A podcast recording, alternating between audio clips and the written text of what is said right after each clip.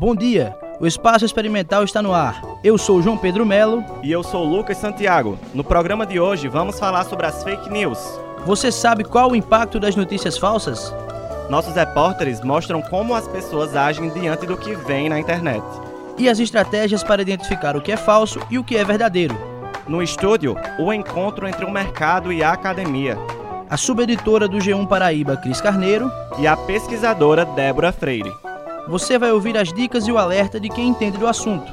O espaço experimental deste 27 de outubro, véspera de eleições, começa agora.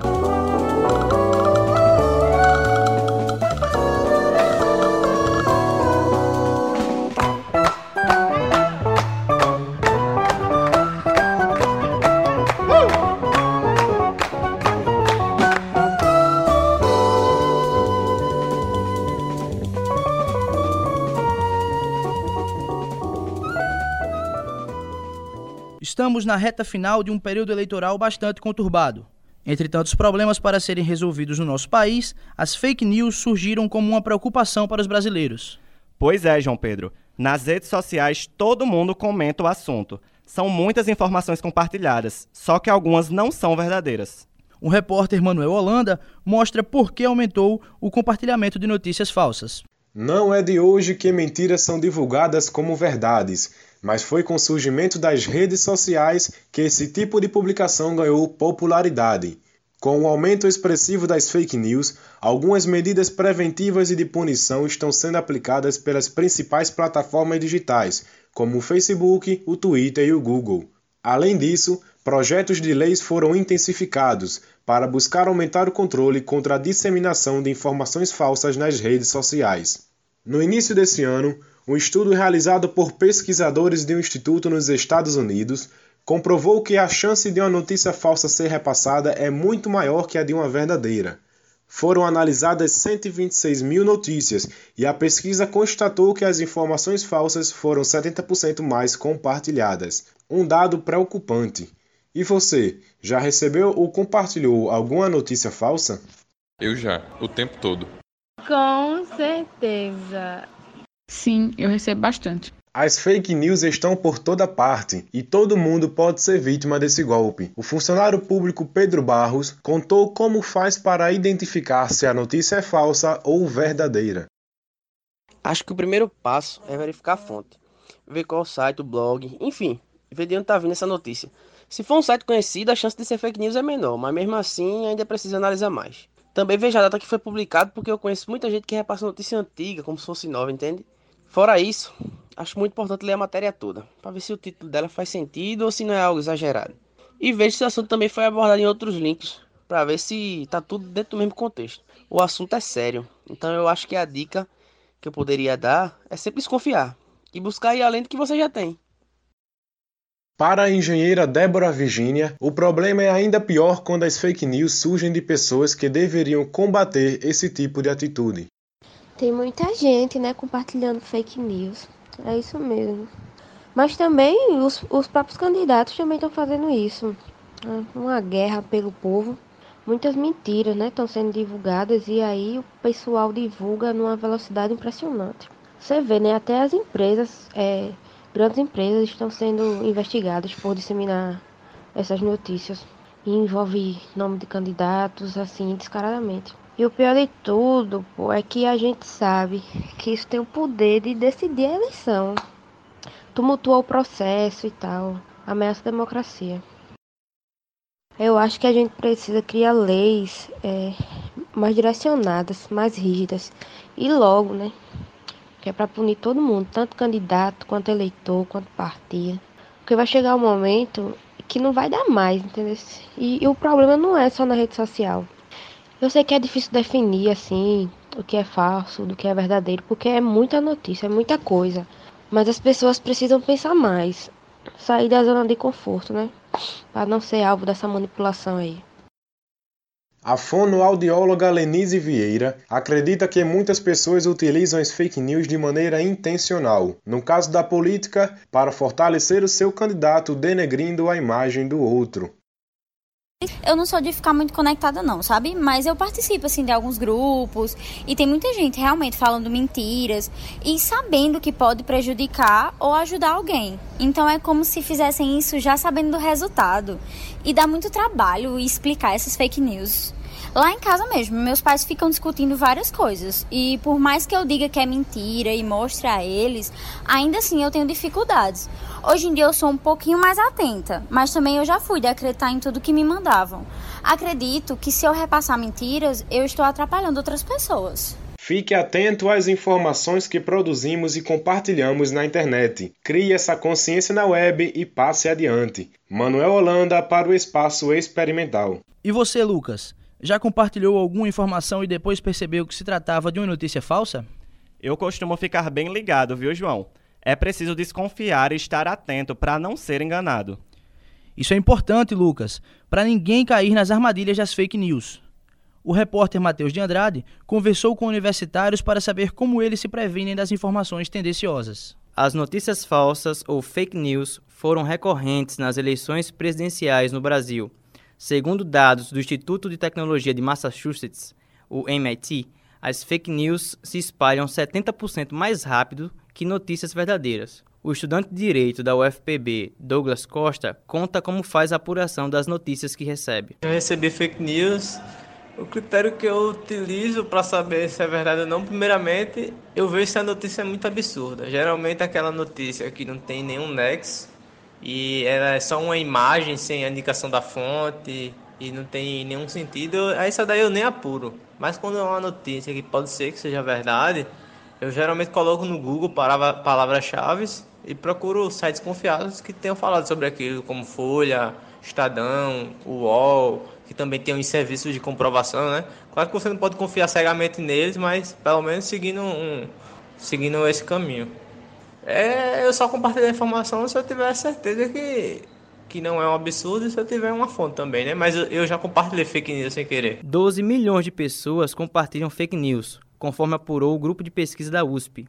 Mas o que explica esse compartilhamento em massa? Rayane Arruda, também estudante de Direito, e acredita que a divisão de opiniões provoca a criação de notícias falsas. A gente está em uma época política extremamente polarizada e maniqueísta, onde as pessoas acreditam existir o bem e o mal, e cada pessoa quer expor sua opinião como a mais correta, que defende o bem, e para isso elas acabam inventando mentiras sobre o adversário. A internet está sendo utilizada como uma ferramenta de, de, disseminação dessas fake news. E isso me preocupa muito, porque nem toda hora a gente tem tempo de ir atrás de saber se aquela fonte é realmente segura, se aquele fato realmente aconteceu, ou apenas mais uma invenção e distorção da realidade. Eu acho que isso pode afetar muito a decisão de quem vai optar por quem votar, e principalmente aquelas pessoas que não têm tanta familiaridade com a internet e acaba ouvindo coisas de vizinhos, de amigos e absorve aquilo como verdade. Nem toda fake news é uma notícia falsa. Às vezes, um fato é tirado de contexto para enganar pessoas. Isso também configura fake news. O estudante de jornalismo Nilberlândio Lucena está atento para evitar a propagação de notícias inverídicas. Acho que é impossível você não estar sendo bombardeado o tempo todo por elas. E na maioria das vezes é até difícil você fazer a própria checagem. Por exemplo, eu costumo. É, eu abro uma, o Google lá, jogo a manchete da, do que seria aquela reportagem e vejo. Se eu não encontrar nada, eu vou olhar nos portais aos quais eu frequentemente acesso. E ainda se eu não encontrar nada lá, já é um indício de que aquilo ali é fake news. Outra coisa que eu vejo como indício de fake news é sempre aquelas mensagens que vêm com indicação de compartilhamento.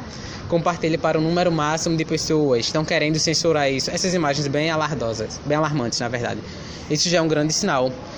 E ainda assim, você tomando esses cuidados, na maioria das vezes você acaba compartilhando algumas fake news. Por exemplo, agora na eleição. Teve uma que eu acabei caindo e compartilhando, que foi a história do que teriam arrancado a tecla 1 das urnas. Que muita gente tinha feito isso. E eu acabei compartilhando e depois eu vi que era fake news. Fui lá e apaguei a publicação.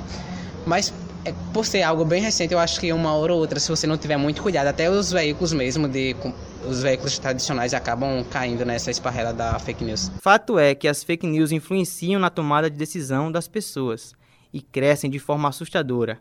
Na dúvida sobre a veracidade da informação, não compartilhe. Matheus de Andrade para o Espaço Experimental. E fake news foi um dos assuntos da quinta semana de jornalismo Vladimir Zorg na UFPB.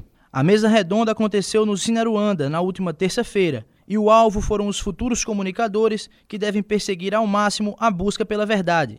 Quem explica isso pra gente é o repórter Gabriel Boto. O debate acerca das fake news foi assunto da quinta semana de jornalismo Vladimir Zog, com a participação de especialistas da área a mesa redonda que aconteceu no Cine Aruanda nesta terça-feira falou sobre o impacto do fenômeno pós-verdade relacionado às notícias falsas. O evento contou com a participação dos professores do curso de jornalismo Laerte Cerqueira e Sandra Moura, além de Guido Lemos, professor do Departamento de Informática da UFPB, e Marli Lima, da rede Minha Jampa, que atuou nas eleições com o detector de mentiras. A carreira jornalística tem como base a apuração dos fatos e a checagem da veracidade das notícias. O jornalista e professor Laerte Cerqueira falou sobre a importância desses componentes no combate às fake news. Só para a gente entender que é o processo de produção do jornalismo, do jornalismo, do conteúdo jornalístico, a apuração é básica. Então não dá para pensar o jornalismo sem a apuração, sem ouvir fontes, sem buscar dados, sem ouvir testemunhas. O jornalismo é referencial. Então não dá para produzir jornalismo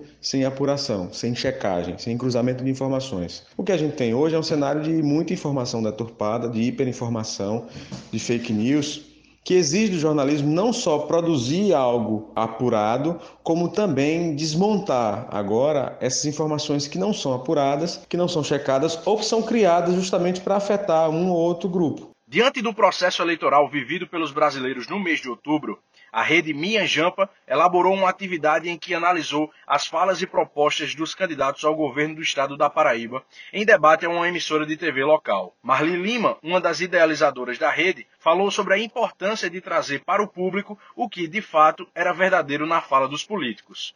A Minha Jampa é uma rede de ação e mobilização que luta por uma João Pessoa mais inclusiva, participativa e sustentável. E aí a gente é, tem várias mobilizações aqui em João Pessoa é, e uma delas, na verdade, é o detector de mentiras.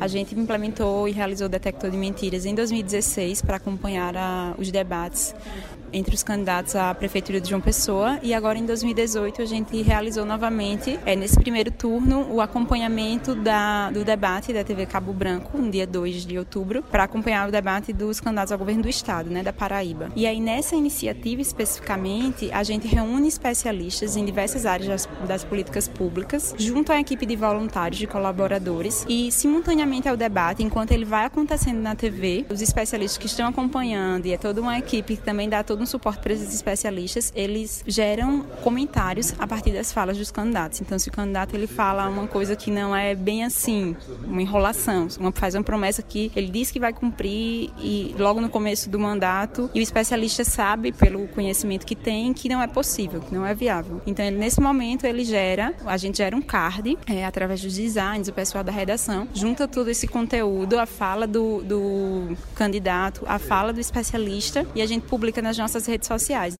O professor Guido Lemos, pesquisador do Laboratório de Aplicações de Vídeo Digital da UFPB, o LAVID, falou sobre a evolução tecnológica capaz de deter a difusão de notícias falsas.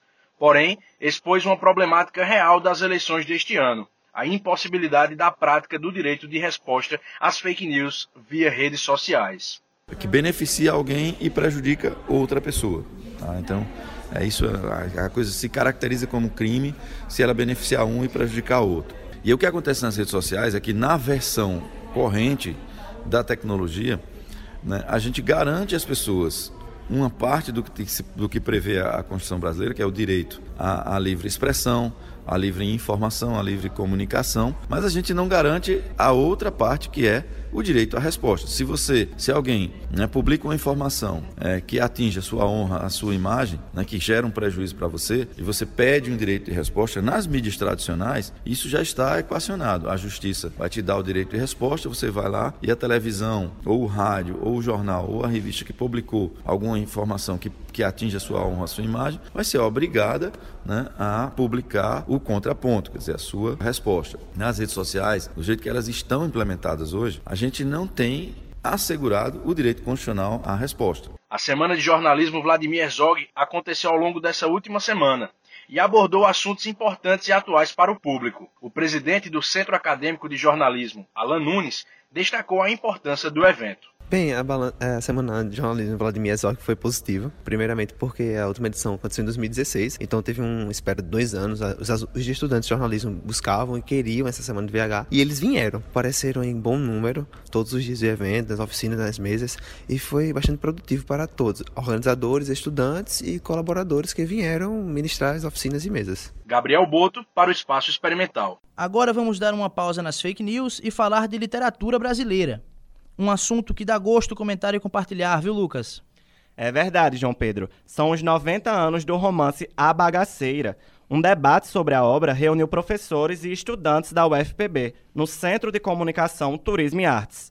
A repórter São Vilela tem mais detalhes sobre o escritor paraibano José Américo de Almeida. Natural da cidade paraibana de Areia e descendente de uma poderosa família rural, José Américo de Almeida lançou a primeira obra em 1922, sem muita repercussão. Porém, em 1928, chamou a atenção do país com a publicação de A Bagaceira. De acordo com o professor do curso de jornalismo da UFPB e doutor em literatura brasileira, Carlos Azevedo, a juventude intelectual brasileira viu no romance a possibilidade de um novo tipo de arte. É muito importante a gente discutir a obra de Zé Américo, principalmente nesses 90 anos do romance A Bagaceira. Então, juntamente com a professora Sandra Raquel e com o professor Dinarte, a gente fez esse seminário para mostrar a importância da bagaceira no contexto da literatura brasileira como uma obra fundadora do movimento regionalista tradicionalista, no qual é a segunda, segunda metade do modernismo brasileiro. Então é uma obra que abre espaço para outras obras que vão surgir subsequentemente, como a, as obras do Zé Lins do Rego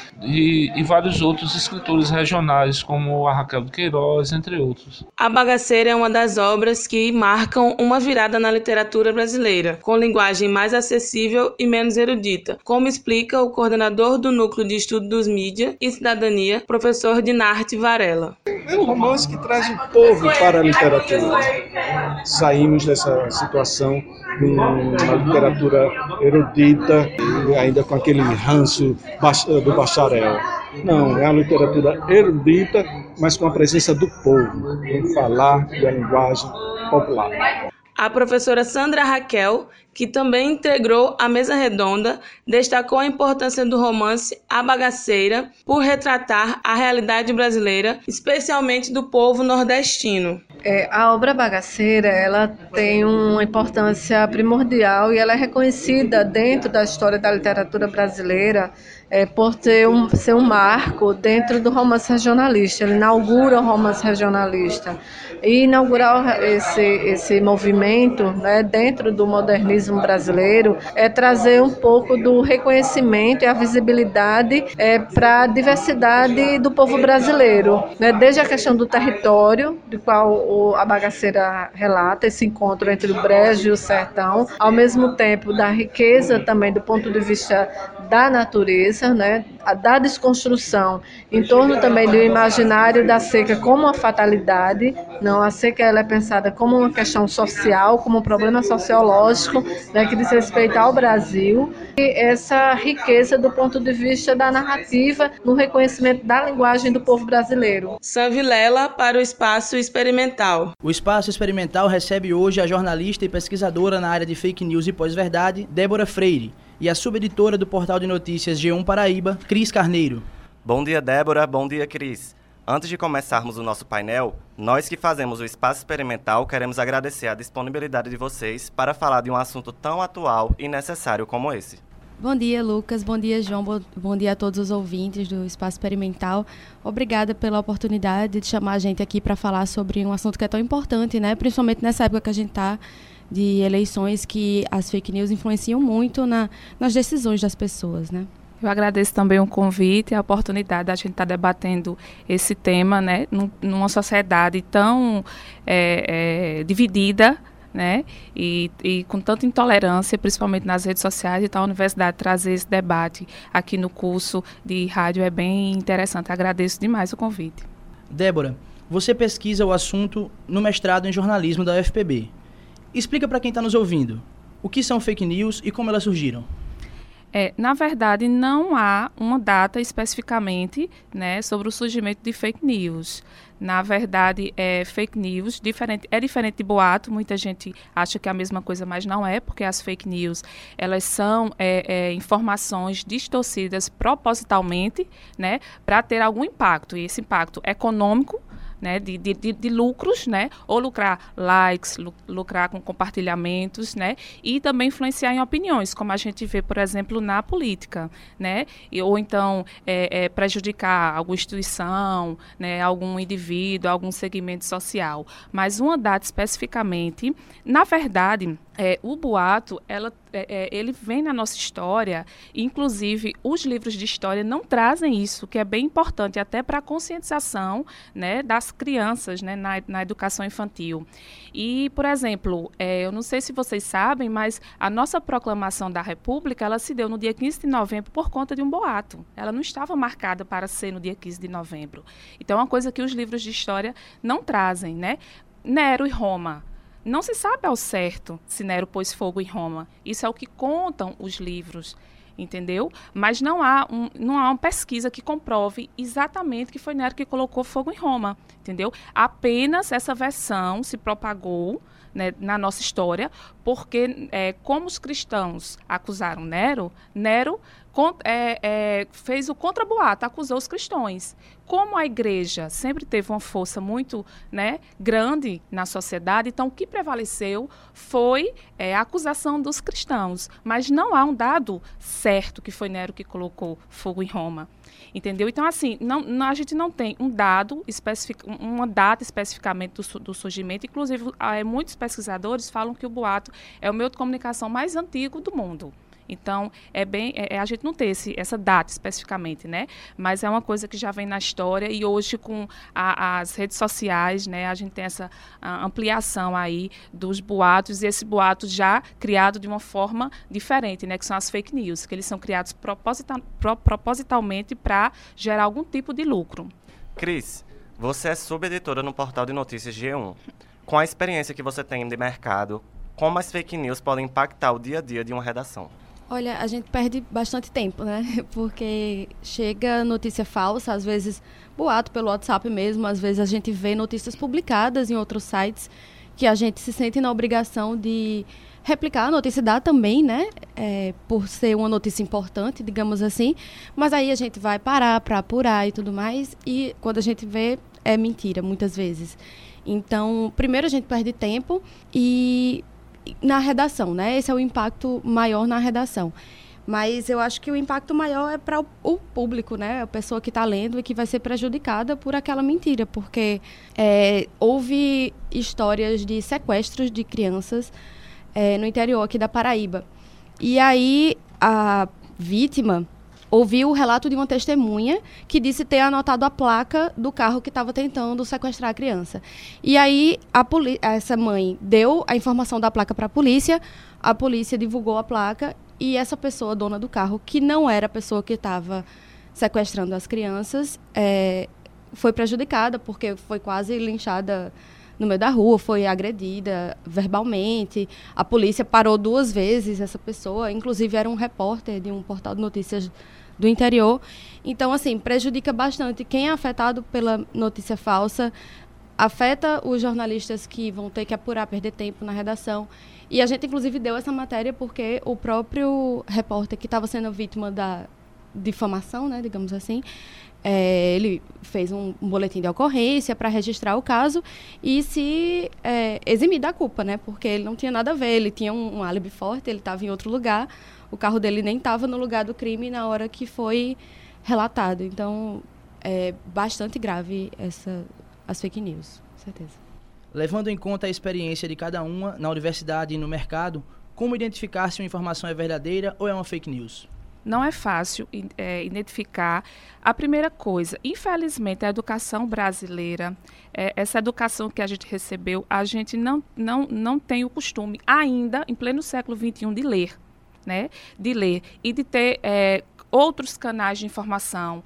A, a, maioria dos brasileiros tem pesquisas que trazem isso, né? eles assistem um canal de TV, eles é, acessam o mesmo portal de notícias, entendeu? Então, assim, é difícil essa identificação, exatamente porque, como o nome já diz, fake news, ela, a, a, a mentira, né, a informação falsa, ela vem travestida de notícias. Então, por exemplo, muitas vezes as pessoas recebem lá no, no WhatsApp, por exemplo, uma notícia lá com a manchete, até a mesma a logomarca da empresa, de um jornal, de um grande jornal, e o link, a manchete e o link.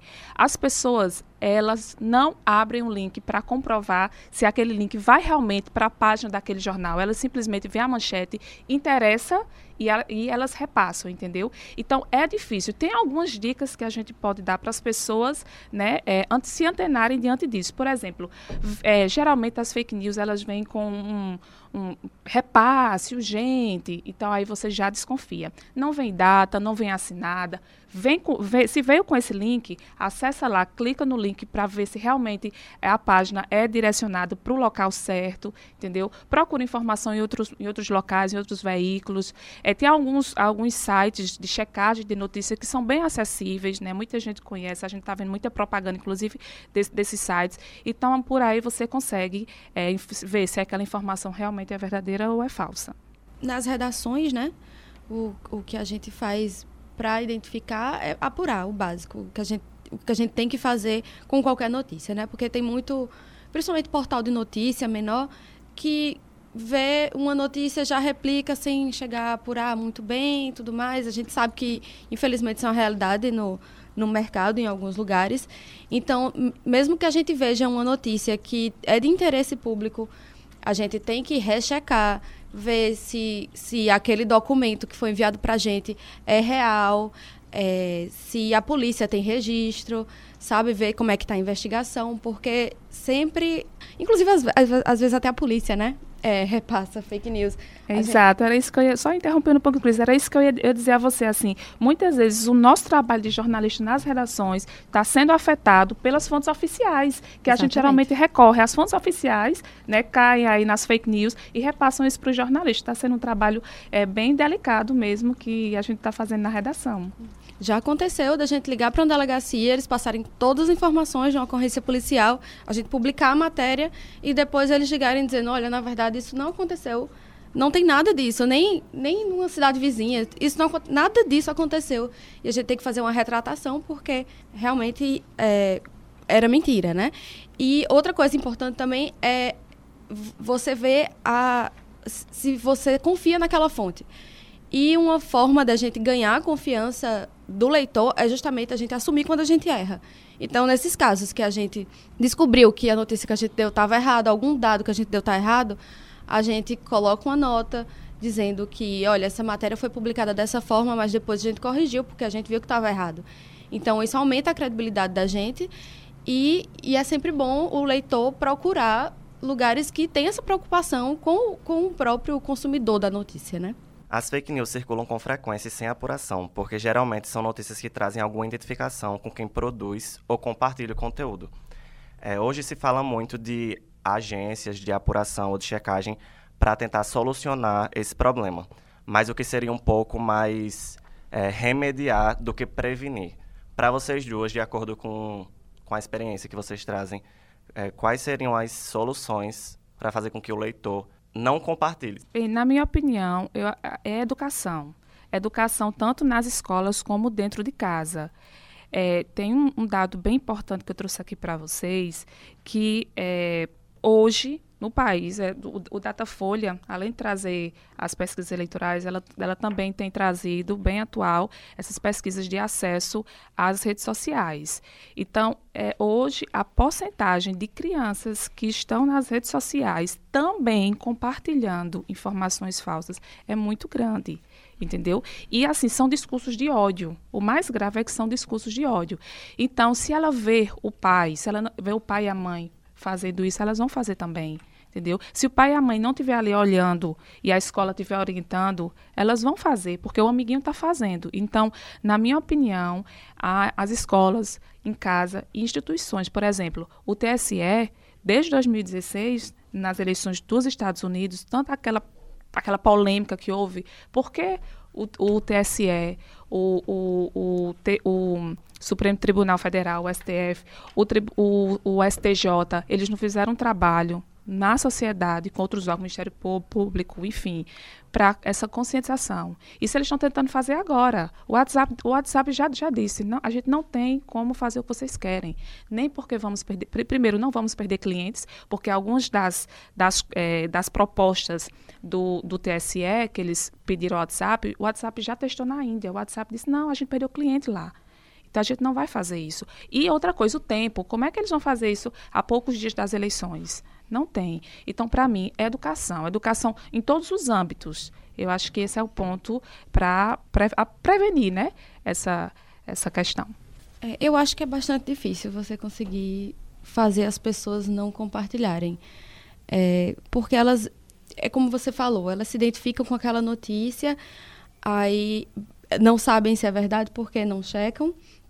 É, não sabe nem se está realmente, porque às vezes é só uma mensagenzinha de WhatsApp e não tem nem um link para você checar se a fonte é, é real. E aí você compartilha, dá vontade, sabe?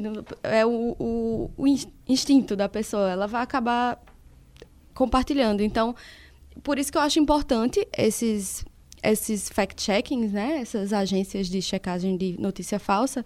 Inclusive o G1 tem o Fato Fake que está é, inclusive, a maioria do, dos, das checagens é, mostram que, que as notícias são falsas. Raramente você encontra no fato fake do G1 uma notícia verdadeira. É, mas, infelizmente, eu acho que é para a gente evitar das pessoas compartilharem, eu acho que é uma coisa muito a longo prazo, realmente, porque a educação demora. E a gente precisa de mais investimento e tudo mais. E, e as pessoas dentro de casa não estão educando as crianças, né? Porque elas mesmas estão repassando. Então, eu acho que vai demorar um bocado para a gente parar de compartilhar fake news. Notícias falsas existem há muito tempo, mas é fato que a tecnologia ampliou a potência e a circulação dessas informações. É importante lembrar que mais de 90% das fake news são espalhadas por WhatsApp. Débora, por que as pessoas acreditam nessas informações? Acreditam e repassam, né, que é o, o mais grave né, disso tudo. É, na verdade, no meu estudo, até agora, até o momento, eu identifiquei quatro pontos principais. Aí eu trouxe aqui para vocês. A primeira, como até vocês já falaram, a Cris também falou, essas, essas notícias falsas, elas se encaixam nas convicções dessas pessoas. Então, o que é que acontece? A gente consome aquilo que é familiar e a gente recusa o que não nos agrada. Né? Então, esse é um primeiro ponto. Outro ponto que eu identifiquei é a questão de quando você compartilha algo e você recebe um bom feedback, a, a, você vai compartilhar mais, cada vez mais. Seja a informação verdadeira ou falsa, você quer estar compartilhando. Outra coisa, um terceiro ponto bem interessante é a questão, é, e esse, essa questão de compartilhamento, ela vai variar de acordo com o meu social e as emoções que circulam, que circulam ali no meio social da pessoa. E outra coisa, nós, o ser humano, sempre a gente teve a necessidade de entender uma determinada situação. Né? Entender e assim se sentir capaz de fazer alguma coisa diante daquilo. Então, por exemplo, você compartilhar informação para muita gente é uma forma de é, estar interagindo naquele processo. Eu estou ajudando a, a, a, espalhar que essa informação é verdadeira, mesmo não sendo. Então, esses quatro pontos, né? E aí é que mora o perigo, porque esses quatro pontos, é, eles estão levando pessoas a falarem de outras pessoas e de instituições, falarem de modo é, a terem consequências graves. Em 2014, por exemplo, acho que todo mundo aqui viu o caso Guarujá, Fabiana de Jesus, ela foi espancada até a morte, porque simplesmente ela foi confundida com um retrato falado de uma mulher que estava sequestrando crianças e utilizando as crianças né, em rituais de magia negra, e a foto, a, o retrato falado foi divulgado, ela foi confundida numa notícia falsa e aí ela foi espancada até a morte. Então, olha só a consequência.